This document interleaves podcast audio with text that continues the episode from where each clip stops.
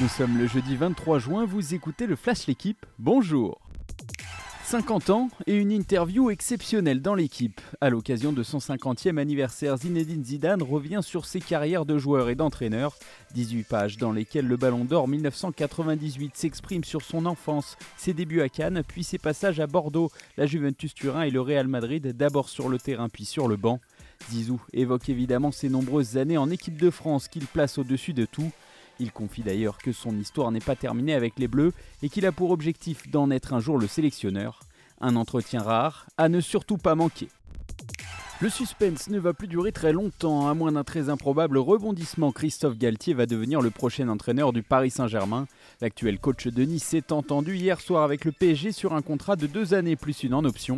Paris doit encore trouver un accord financier avec Mauricio Pochettino et son staff avant de pouvoir officialiser l'arrivée du technicien français.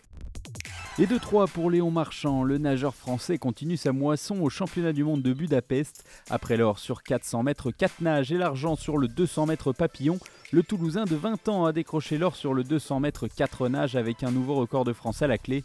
Un mercredi prolifique pour les Bleus puisque Maxime Grousset a pris la médaille d'argent sur le 100 mètres nage libre derrière Popovici, le prodige roumain de 17 ans. Analia Pigré a pour sa part récolté du bronze sur le 50 mètres d'eau. L'Asvel frappe un grand coup alors que Monaco pouvait être sacré champion de France de basket hier soir dans sa salle. Ce sont les Villeurbanais qui se sont imposés facilement au terme d'un match parfaitement maîtrisé. Victoire 85-68 des hommes du président Tony Parker emmené par le duo Marcos Knight, Chris Jones, auteur de 19 points chacun. De partout dans cette finale, tout se jouera à l'Astrobal samedi soir lors du cinquième et dernier match. Merci d'avoir écouté le Flash l'équipe, bonne journée